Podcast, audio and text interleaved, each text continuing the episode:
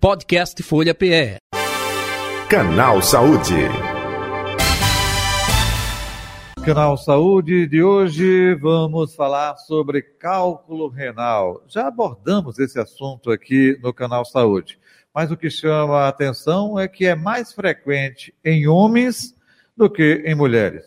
O porquê disso? Bem, quem vai esclarecer, falar sobre o assunto é o Dr. Felipe de Burke, ele é médico urologista, nosso convidado eh, do Canal Saúde. Doutor Felipe Burke, muito boa tarde, prazer tê-lo aqui mais uma vez com a gente, seja bem-vindo. O prazer é todo meu, Jota Batista, já ouvintes da Rádio Folha e do Canal Saúde. O cálculo renal é mais comum em homens do que em mulheres e isso deve-se, é, entre outras coisas, pelo hábito de diluir a urina, de beber mais líquido, principalmente água. Então a gente tem um, hoje na, na, vida moderna a ingestão de uma alimentação com muito mais sódio, com muito mais sal. Isso uhum. facilita a precipitação de cristais na nossa urina. E se a gente deixa de diluir a urina, a gente começa a agregar esses cristais e a gente começa a formação dos cálculos a partir daí.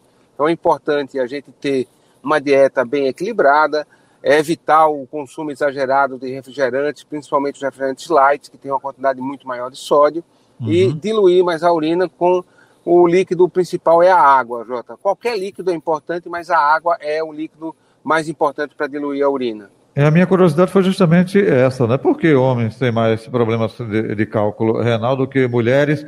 Mulher bebe mais água do que homem, é doutor de Burke? Teoricamente, sim. A gente deve ter entre 5 é, e 6 é, é, micções por dia, em torno disso daí, e cada micção vai gerar em torno de 350 a 400 ml.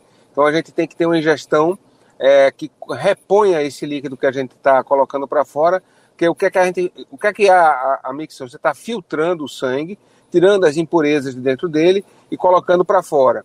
Então, se você tem uma dieta onde a quantidade de impureza é menor, você vai ter também uma urina de, de menos é, teor de sujeira. Então, você tem que ter uma dieta equilibrada, você não deve é, ter um ganho de peso acentuado durante esse período, e você facilitar o trabalho do rim diluindo mais a urina. Então, uma coisa que eu sempre recomendo é você prestar atenção na cor da urina.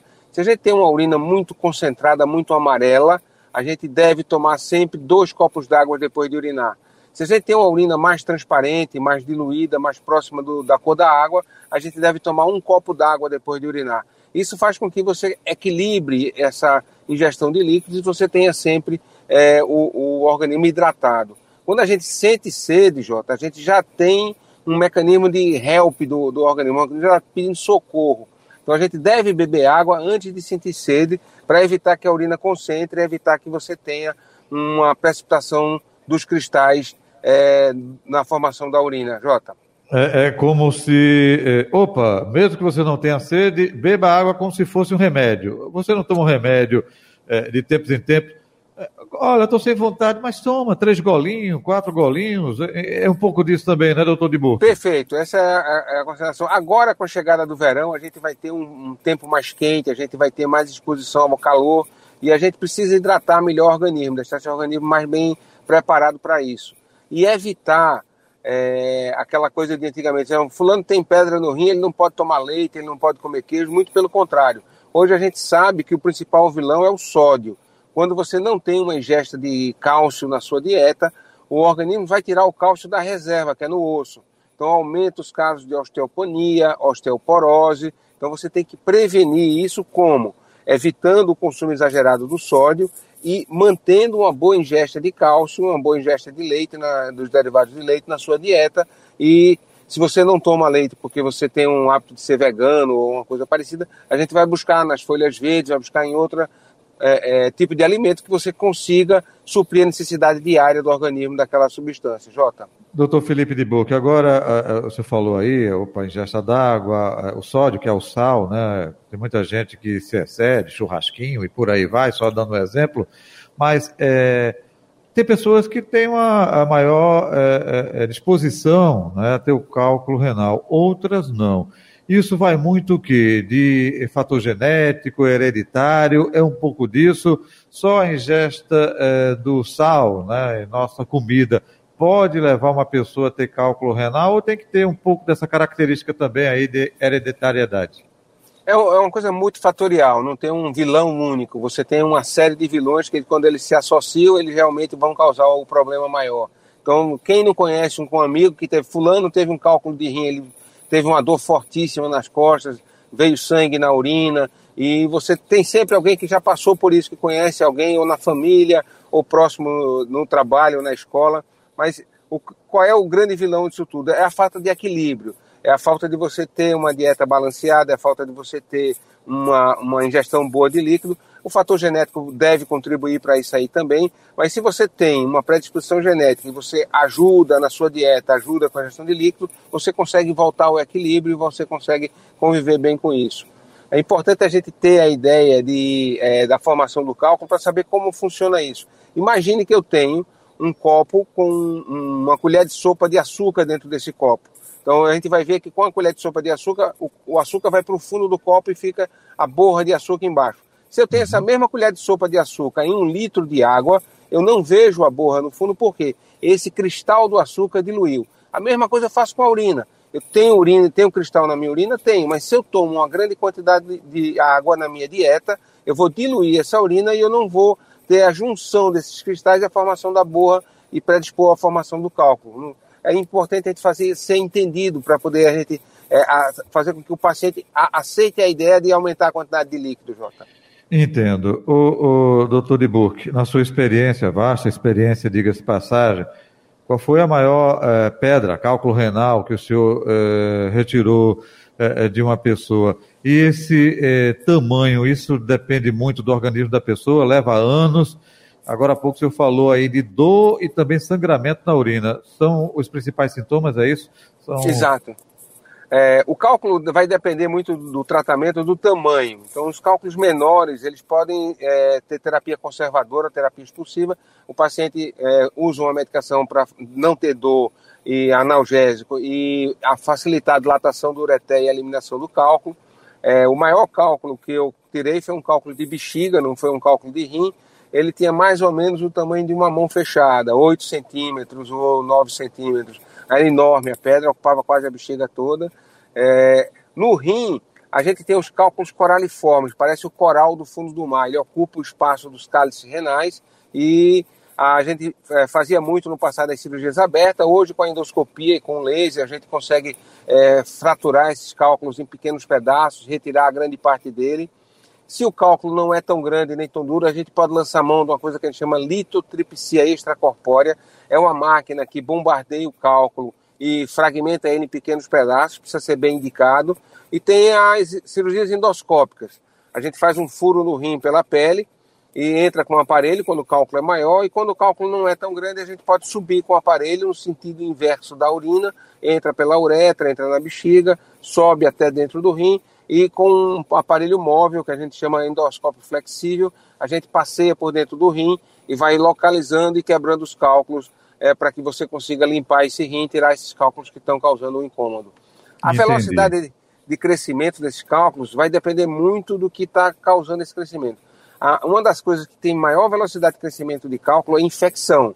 Existem alguns cálculos relacionados à infecção e esses são bem mais perigosos. A gente sempre ouviu falar é, alguns anos atrás de uma modelo no Rio de Janeiro que teve uma sepse, uma infecção generalizada porque houve uma obstrução do rim com um cálculo e a, uhum. a infecção tomou conta de todo o organismo dela. Então, isso acontece frequentemente, a gente tem que ter muito cuidado. Os pacientes que têm cálculo renal, que têm uma quantidade maior de leucócito, devem ser é, é, operados é, brevemente para que você evite a, a, a, a sepse nesses pacientes. Recentemente é, eu estava num feriado e, e, fui chamado no hospital porque tinha um paciente desse jeito. Então isso é importante você é, ter um time que lhe acompanhe, quando você não puder ir, ter alguém que esteja disposto a, a, a ficar de sobreaviso para isso, porque é fundamental a rapidez e a velocidade. Se a gente não é muito rápido nisso daí, a gente pode perder o tempo ideal de tratamento e a infecção tomar conta e generalizar e realmente dar muito trabalho.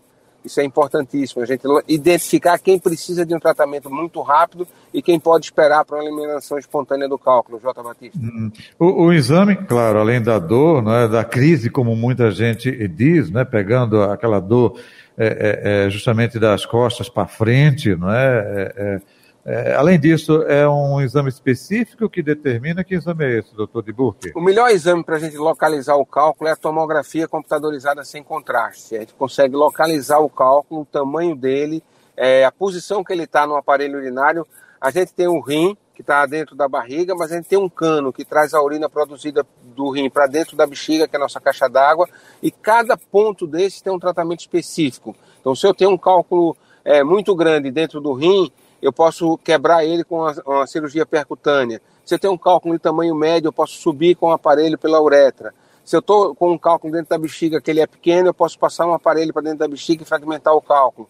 Se eu pego um cálculo como aquele que eu te falei, de 8 centímetros, 9 centímetros, a cirurgia aberta é uma cirurgia melhor, porque é uma cirurgia mais rápida e você consegue retirar todo o cálculo. Então, cada um vai ter uma indicação específica. A tomografia nos ajuda nisso, que a gente não precisa de lançar mão do contraste para localização de cálculos e a gente consegue realmente definir se o paciente precisa ou não de um tratamento mais agressivo naquele momento. Doutor eh, Felipe de Buque, outro detalhe também que eu já ouvi, aí eu gostaria de ter eh, a sua fala, a sua opinião. Eh, o senhor falou, opa, a ingesta d'água, né, homens mais acometidos que mulheres, que as mulheres bebem mais água. É, até alguém me disse, olha, talvez é, por conta da mulher ter receio de infecção urinária e bebe mais água do que o homem, é, é uma, é uma é, narrativa, ou seja, uma tese aí que também existe. Mas eu já ouvi dizer que quando a pessoa está na crise, não deve beber água. É, eu fiquei confuso. Quando está com a crise, quando está com a situação da crise renal, deve ou não tomar uma ingesta maior de líquido, doutor de Buque?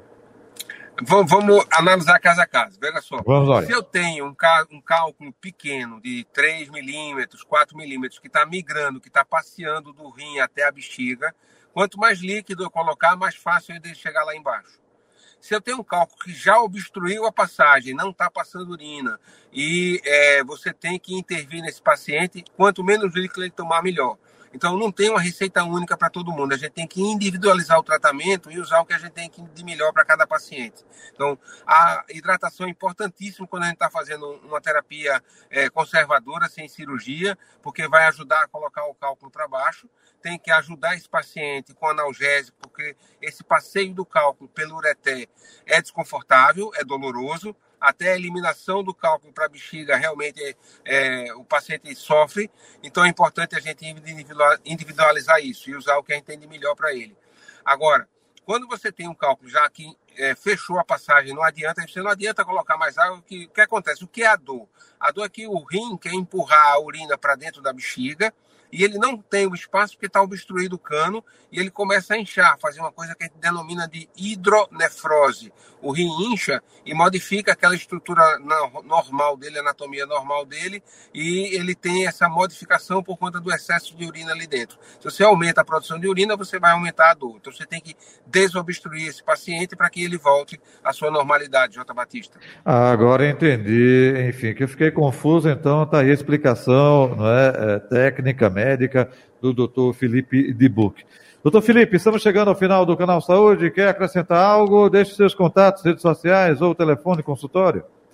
Telefone do consultório 32 22 48 24, 32 21 3307. Estamos no centro Luiz Numeriano, ali na Carlos Porto Carreiro, no Derby. É, temos vários convênios lá, tem o nosso site, Centro Luiz Numeriano. Estamos abertos a, a conversar. É um prazer grande estar aqui. E a principal recado para casa é não deixem de beber água. Está chegando o verão, todo mundo gosta de praia, todo mundo gosta de um peixe frito com cervejinha. Então não deixe de tomar sua cerveja, mas sempre tome um copo, dois copos. Muito bem, Jota. Parabéns aí para você pela sua hidratação. muito, muito bem. Sempre ando Eu... com a garrafinha. Perfeito. Eu vou compartilhar mais uma coisa pessoal aqui, Jota. Esse, esse mês eu estou formando dois filhos.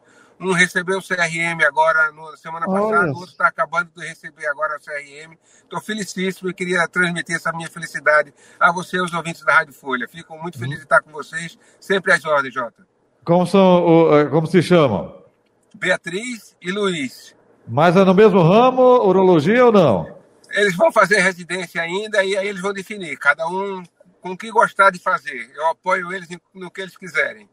Perfeito, maravilha. Parabéns então. Doutor Felipe obrigado. de Buco, muito obrigado, sucesso, parabéns pelos seus filhos, viu?